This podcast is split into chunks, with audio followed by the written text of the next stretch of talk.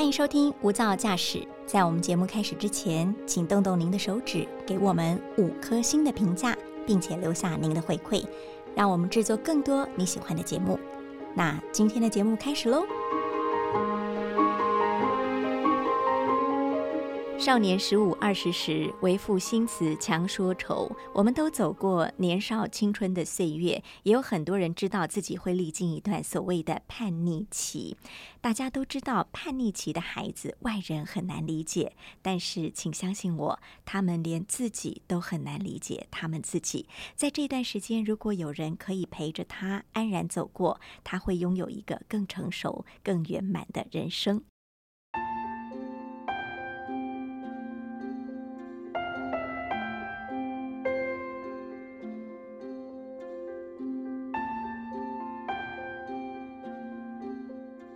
大家好，欢迎收听由大爱新闻所直播的 Podcast《无噪驾驶一百种生活倡议单元》。今天为您邀访到的这一位是少年辅导陪伴的专家，她也是中辍生眼中的大姐姐，一个好妈妈。让我们欢迎明传国中的卓淑慧卓老师。卓老师好，哎，你好，大家早安。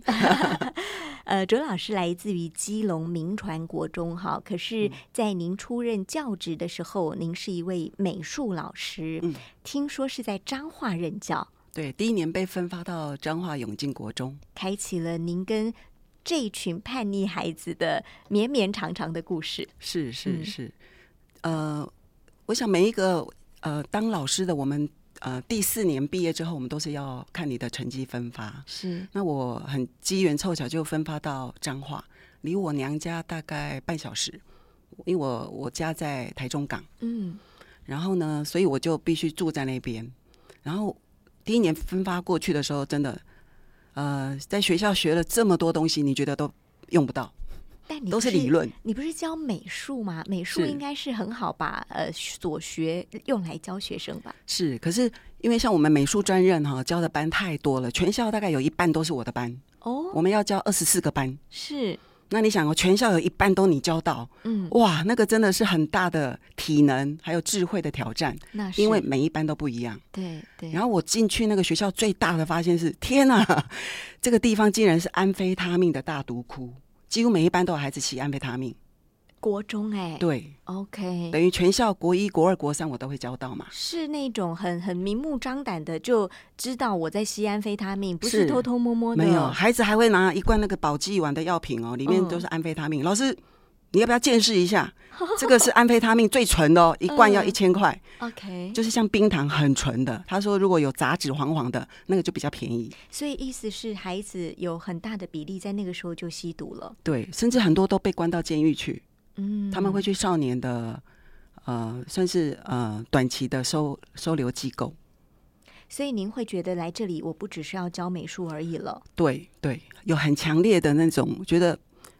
呃，你只教他们美感是不够的，嗯，你还要去导正他们。我我有这样的想法了。他们可能连好好生活、照顾自己健康都没办法了，更遑论美感。是我在班上还遇过一个孩子哦，他上课上到一半会 key 档，OK，他只要接近庙就会被三太子借 附身啊。对，然后我永远搞不清楚他到底是毒瘾发作还是三太子借他在 key 档。是 是，然后我的方法都是带他去跑操场。然后这个孩子后来，他就是我的一个最成功的辅导个案。来说说他的故事吧。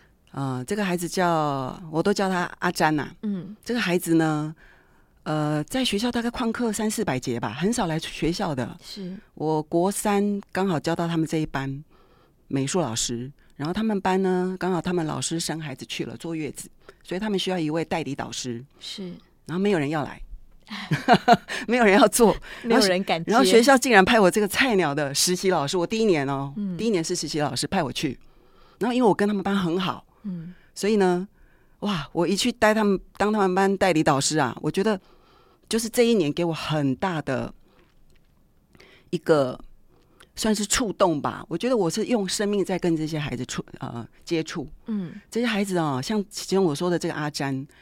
他吸毒从小三吸到小国三，满脸都是黑痘痘，OK，小三呐，就是对。十岁耶，对，很小他就开始吸了，而且他后来吸到海洛因，嗯，越来越严重。严重。了，对而且这个孩子他又跳八家将，然后又做单机，嗯，然后其实他很可爱的，哦，他是呃社会中好刻板印象中的那种坏孩子，哎，对好，在学校会出现，就是他来学校打架的，，OK，哎，哪里有有不平他就哪里去，他来维视的，对。然后我接触他，我还发现一个很很很有趣的状况，他都会戴耳机，然后我就很好奇说，哎、你都在听什么音乐啊？老师，你要不要听听看？哦，我一听啊，我真的是快昏倒，他在听大悲咒。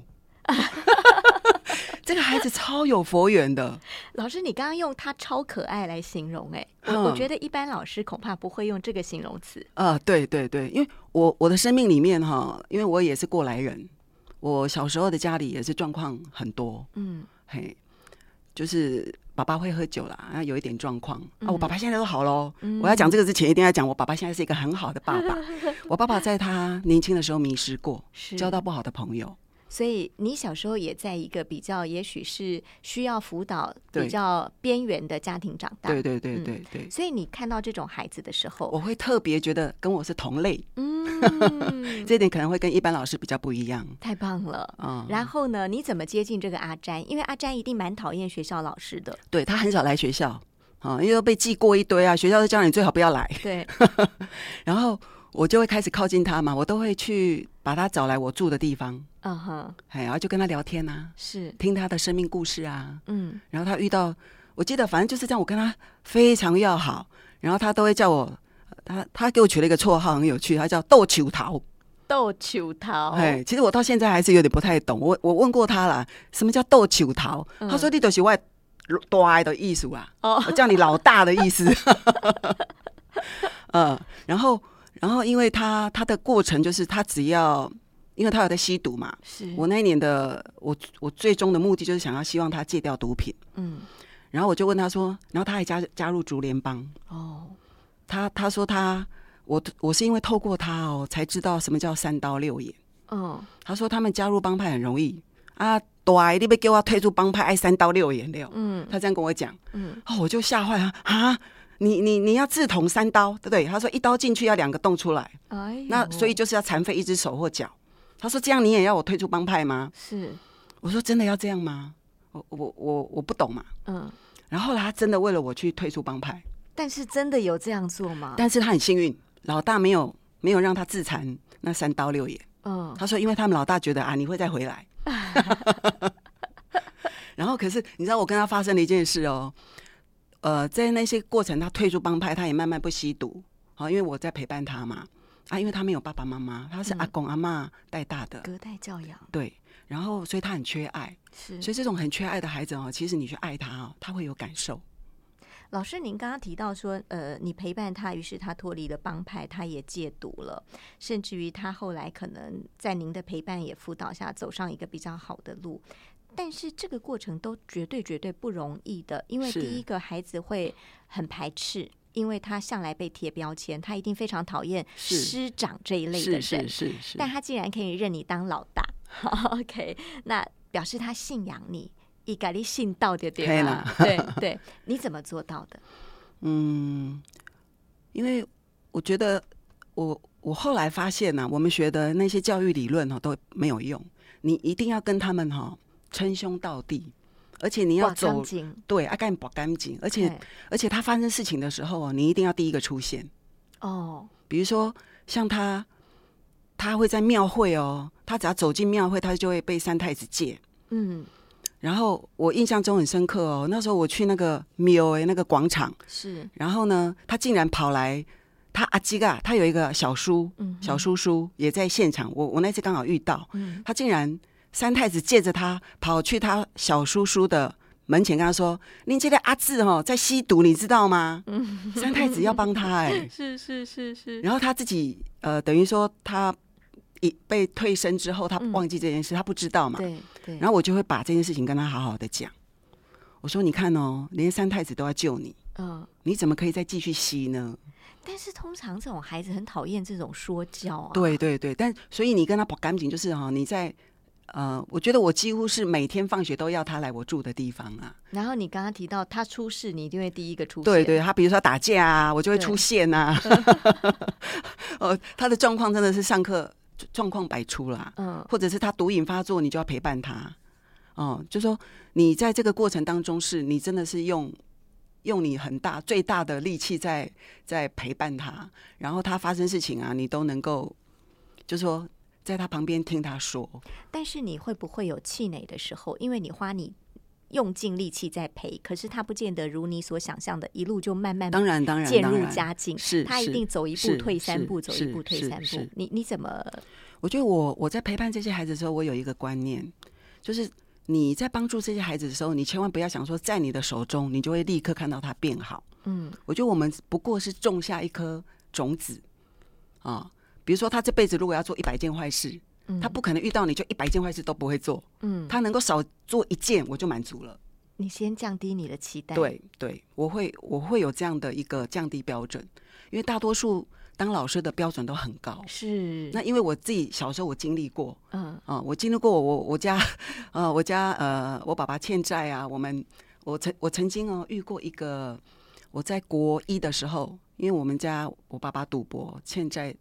欠了一堆钱，是，然后连念书都都没有钱了。我爸爸妈妈要我跟我大姐，我老二嘛，嗯，要我跟我姐姐两个人都要去去做工，而且都帮我们找好那个达新牌羽衣工厂啊，要去做女工。赚钱。结果我国一的班导来我们家访问我，嗯，啊，他想要问说为什么我在班上前三名我会要休学，嗯，啊，然后他来了之后啊，他听我爸妈这样一讲，反正因为没有钱了嘛，我爸欠债。你知道我那个老师哦，当下二话不说，几乎是立刻马上就跟我爸妈问，嗯，那你们没有钱没关系啊，卓淑慧这么念书，他能赚多少钱？他说他要帮我出国中三年的学费。哦，我还有这段经历，我遇过一个非常棒的老师。所以你遇到一个非常棒的贵人，你现在想去当别人的贵人？是的，那是把爱传出去，是，并且。加上复利的概念，对，而且我要特别讲这个老师的名字哦，我到现在都有跟老师联络。嗯，老师已经退休了，他叫张忠颖老师。张忠颖老师，所以他当时看好你，甚至愿意自掏腰包帮你出学费。是这件事情一辈子都影响并且感动着你。是的，嗯。那当你在辅导这些孩子的时候，你刚刚说呃，期待不可以放得太高。嗯，好，那怎么跟他们做朋友？除了陪伴、理解之外。呃，还有没有什么？我觉得很重要是啊，我我在这个班，我都当孩子王，我都带着他们到处去玩，骑脚踏车啊，然后带他们去办活动啊。我觉得我在那一年，我学会用这样的方式，嗯，就是呃加入他们，我我就好像一个大姐头一样，我不是老师了，嗯，其实他们都说我不像老师啊啊，他们都叫我短短记啊，所以这个班呢，现在全班呃我。我第一年这一班的学生，我到现在都还在联络。每年我们都会十年了，对，嗯，还有在联络。对我，我印象中很深刻哦。那个第一个十年，他们毕业后的第一个十年，他们班要办同学会，他们找我去嘛。然后他们叫这个阿詹呢来载我。哦，他来载我的时候非常有趣。他哦开了一台白色轿车，然后他下车我更是惊艳，全身都穿白的，白西装、白裤子、白鞋子。我就问他说。哇塞，跟你以前的黑道形象很不一样哦，洗白了。你知道这个孩子跟我说什么？老师，我今嘛是北斗的呀，哦，我特别这样来见你。嗯，他在专门做那个餐饮业的，做业务员。OK，所以阿詹有一个很棒的工作了，对，也拥有自己可以自主的人生。是，是他现在过得很好。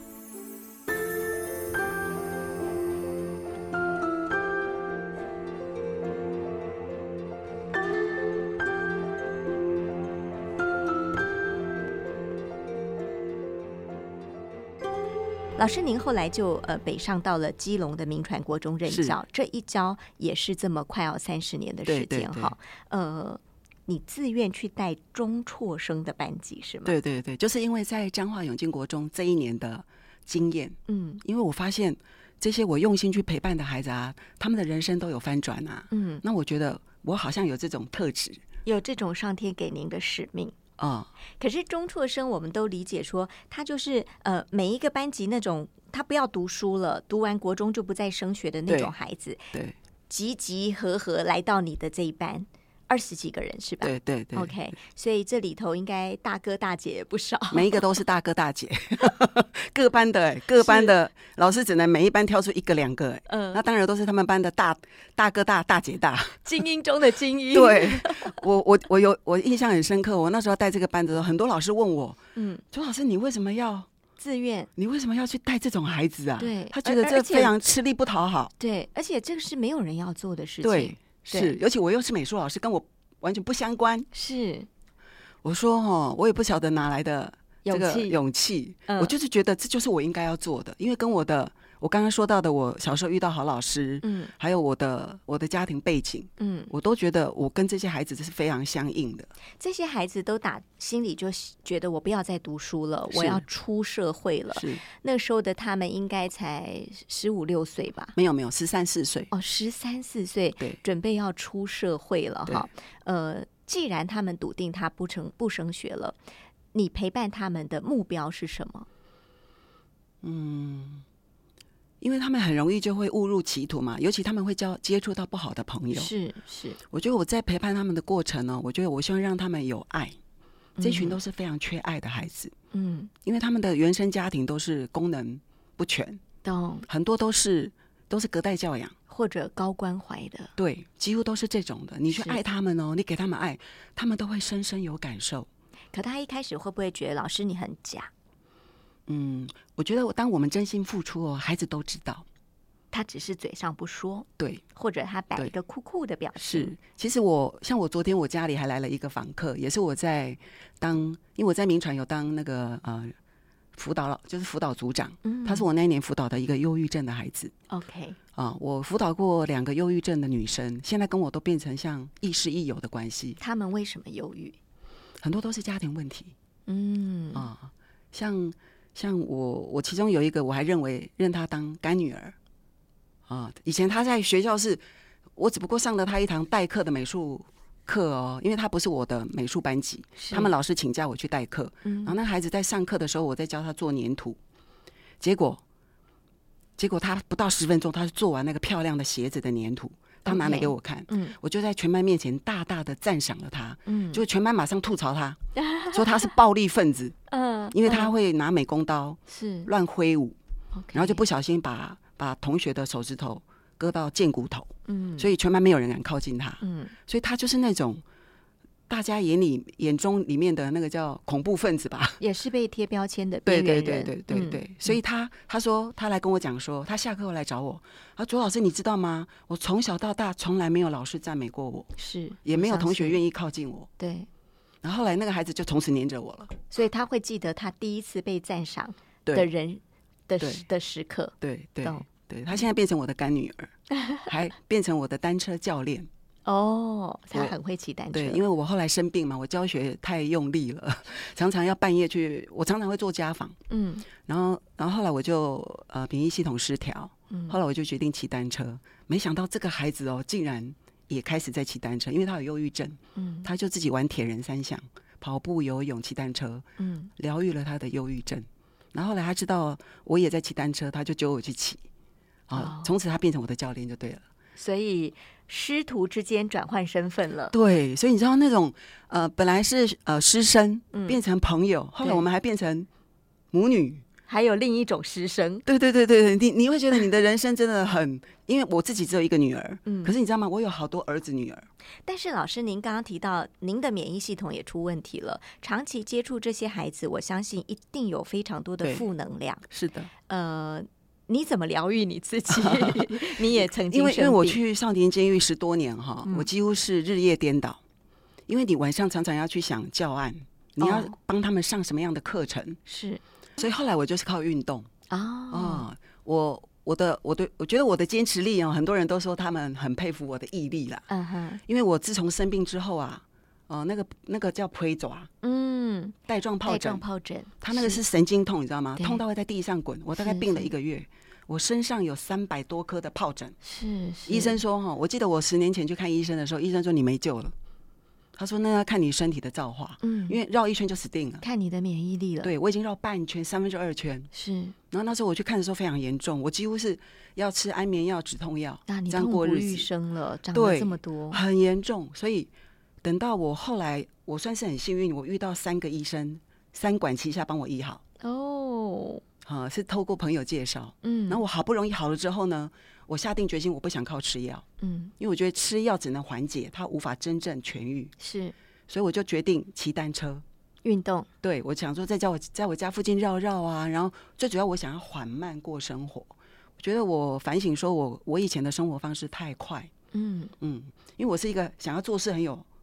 效率的人，呃，尤其教学哦，你每天你知道吗？你要上那么多课，每天对要面对几百个学生，你真的当老师要很有效能。尤其当现在的老师，对要面对的除了教好学生之外，还有家长。对，所以很多老师哈，其实健康都会出问题。嗯，所以后来我十年前这样哦，你知道吗？帮助我超大哦，我现在一天可以骑七八十公里都不会累。哇，很多人都说我是。这个叫他们都叫我很角色，说我的腿力 很不得了。那这是经过锻炼的。嗯，我本来是在在家里附近骑一骑，然后慢慢的越骑越远，你的免疫系统就变好，体能也增加。嗯哼。然后到后来哦，你因为你有长期锻炼，已经变成习惯，所以我现在的体能应该只有三十岁。哦，逆龄。我今年五十五岁了，很多人看到我的外形不相信我已经五十五岁。是是。尤其如果你要跟我骑单身，你会吓死，因为我每年会去骑五岭。哦，五岭是骑单车人的最高目标。对对对，我每年都骑上去。OK，好，真的很厉害。呃，这个用呃运动疗愈自己是一个呃不用花大钱又非常有效的方法。我为什么会这么做呢？我每天要跟青少年拼搏啊！你看，你知道你要跟他们赛跑啊！你你的体能，你知道我带孩子去大陆两岸文化交流，去爬泰山。嗯，孩子们爬那个阶梯哦，那个好汉坡哈，他们是上气不接下气。你知道我是上怎么上去的吗？嗯，每个孩子都说老师你是妖怪。我用我用半跑步上去的。OK，嗯，因为体因为脚力好，都是锻炼起来的。对，所以我觉得如果想要做这种比较负能量的的。这种社群，对你一定要保有你超正能量的的这种全员，你要不断的、不断的让自己哈，嗯，有有这种正能量的进账，吸收进来的负能量要能够甩开，对，否则否则真的会很容易生病。是是是，像我去少年监狱，我大概哦，我我每个礼拜我进去。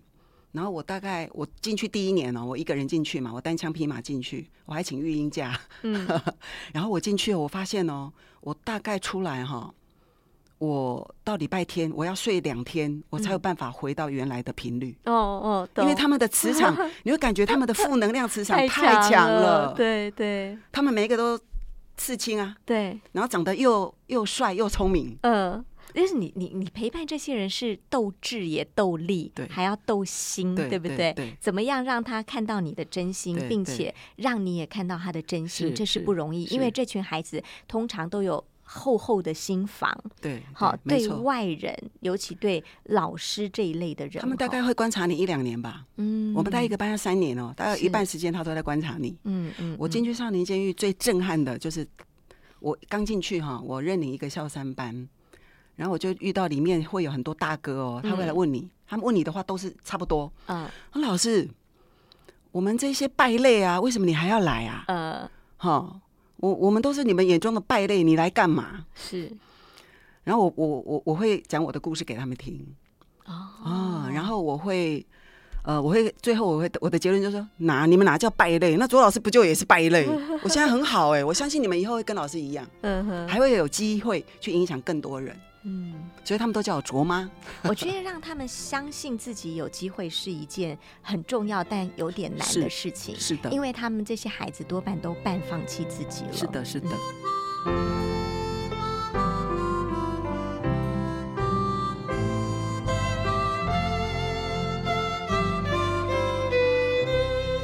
老师，您自己有一个女儿，她多大了？嗯，我在她今年二十五岁了。有没有叛逆期？哦，当然有，尤其我在他国一的时候，刚好就是我那一年九八年，我去做少年监狱，然后我每天在那边写交换日记嘛，我女儿就会站在后面，哼，每天都跟那些不良少年在那边写日记啊，我嘞啊我嘞，我女儿以前是非常恨我的，她觉得妈妈都把时间给那些不良少年，妈妈爱别人比爱我多，对，嗯，对，那后来你怎么办？我女儿今年我很幸运呢，我女儿今年念。研研究所一年级，嗯，他念东华的多元文化教育，他们刚好有一个有一个报告，嗯，好像要访问妈妈，嗯，他就采访我他很认真的采访了我的过去，嗯哼，用第三者的角度，是。他才终于理解为什么我以前要做这些事情。哦，我们两个已经有大和解，哦，就干不呢？你知道那个女儿恨你哦，你你你知道那种痛苦，就是说她无法理解为什么妈妈要去做这么多的，别人眼中会觉得说你怎么那么鸡婆，你干嘛去做？以前我学校老师会有人跟我说啊，你就把那些钱拿来给你孩子买吃的就够了，你干嘛去去去做这这些？花在一些不认识的孩子身上，对对对而且是别人眼中觉得没救的孩子。对对对呃，你你你跟女儿和解，应该是一段岁月的累积啦，哈。对我相信女儿，你刚刚提到恨你这件事情，应该是说她在吃醋，是的，他在跟我讨爱，是的，是吧？我也知道，但是但是我可能可能以前我不懂啊，以前呃会觉得说他很幸福啊，嗯，有爸爸有奶奶有大姑大伯，家里很健全，爱很多了，对，爱很多了，不缺我一个，对，可是我不知道妈妈的爱是无法替代的。要的，是对，以前我忽略，因为我只有一个孩子嘛，嗯那我我我经历过才懂嘛。嗯嗯嗯，所幸最后和解了，对我算是很幸运的。是，嗯嗯，那呃，我们的听众有很多妈妈，嗯，或者是爸爸，他们身为家长，也不知道怎么跟自己正在青春期的孩子相处，你会给他们一些建议吗？哦，我觉得虽然我是老师哦，老师也未必懂，尤其我们太爱说教，嗯指导性过高，这是孩子最讨厌的大人。，OK，我大概四年前，我就是发现我跟我的孩子无法沟通，嗯他没讲几句话，他就说不讲，不想跟你说了。，OK，然后我有很大的想要自我改变的企图心，是，所以我去上了一个萨提尔冰山对话的课程。嗯我向一位罗志仲老师学习了四年多，嗯哇，他真的大大的影响了我，怎么样去跟，呃，不要说只有跟青少年对话，跟任何人对话都一样。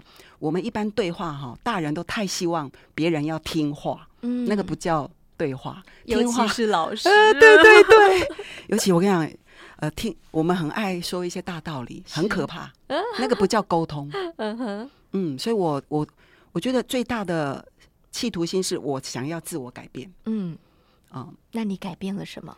呃，我现在比较懂得倾听，嗯。懂得好奇。嗯哼，啊。然后好奇就是去理解对方。嗯，以前我们不是，以前我们都开始讲一堆，叫人家一直听，一直听。你听我的就对了。对我是妈妈，又是个老师，当然是听我的。你知道有多少的大人跟孩子对话都是我吃的盐呐、比你过的桥还多、啊，孩子都听不下去。嗯嗯嗯，那你听我的准没错吧？我的人生经验这么丰富。是，以前我们我们当老师当爸爸妈妈很多都是这样的说法。所以第一个放弃自己说教的这种呃潜能，是本性是是。第二是个把耳朵拉大一点，对第三个好奇心。对，就好奇到底孩子他在想什么。嗯呃，期望的部分呢，因为每个父母对孩子一定都有期望。呃，这个这个期待哈，就是在冰山最下层你要去探索。嗯嗯，因为你你知道吗？那个冰山哈，我觉得下面让我最我觉得最可怕就是那个感受，因为那个感受大部分我们都是压抑的，嗯，所以很多妈妈如果长期压抑哦，后来都会生病。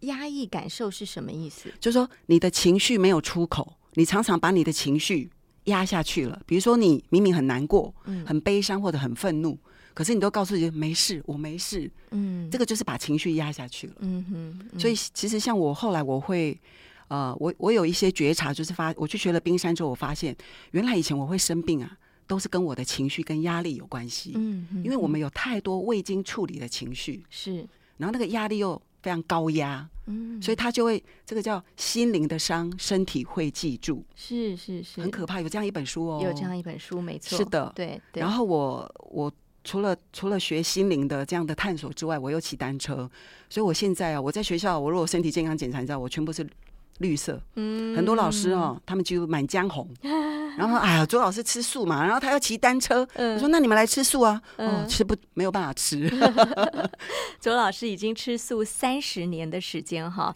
呃，加上运动，加上有了治疗自己心灵的方法，是。所以纯兰是一个非常非常正向而且健康的中年人，可以这么说哈。呃，老师，我们还是想回来谈，呃，父母对孩子总有一些自己的期待。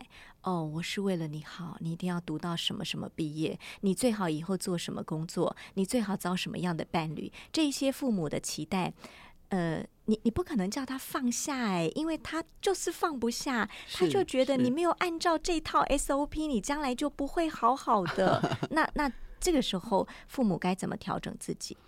哦，这个这个期待真的是，我觉得困扰父母最大的，应该都在这个这一边。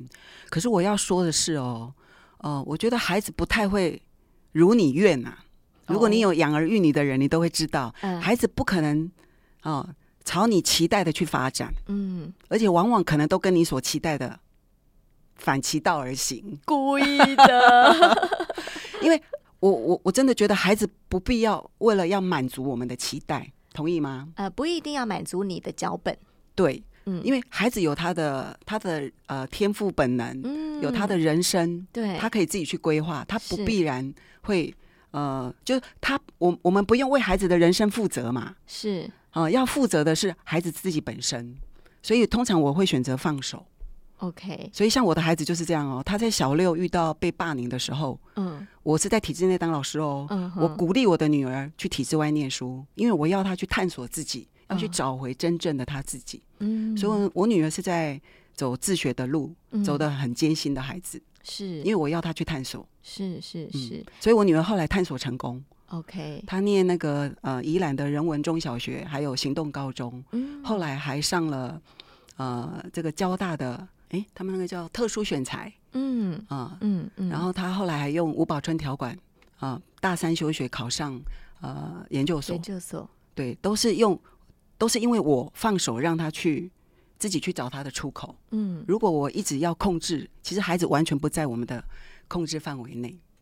家长会说：“我明明就看着他要跳掉下去悬崖了，我要拉他一把。”对对，如果有机会哦，也可以找我女儿来现身说法。你的意思说，如果有机会，他真的要掉下悬崖了，你就让他掉下去一次，是的，是的，他就会知道痛了。是是，那他也会知道怎么。我我举一个例子哦，我女儿其实，在。小六被霸凌，他从此之后就常常有重度忧郁症。嗯，然后那时候其实他都跟我说他很想死。嗯，然后后来他们人文高中的行动中学行动，就说他们那个叫行动高中，他们有去美国美，我记得他是去美中吧，还是美西呀？嗯，他们去一个一个湖泛舟。嗯，然后我女我女儿刚好坐在最后一个，他们泛舟哦都没有穿救生衣。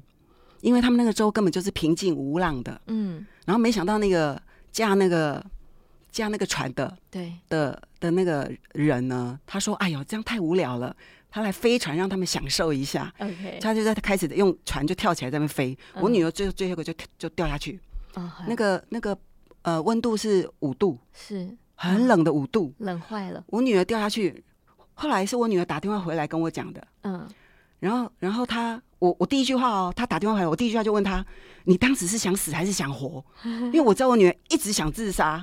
我问他说：“妈妈很奇怪哦，我这辈子真的一直想死。嗯，可是，在那个当下，他的眼镜飘出去了，他身体本能把眼镜抓回来。他发现他载浮载沉的过程中，他想活。恭喜你，那是一种本能，他想求存的本能。嗯。”我就放心了，嗯，反正他后来有活了，我就不担心了。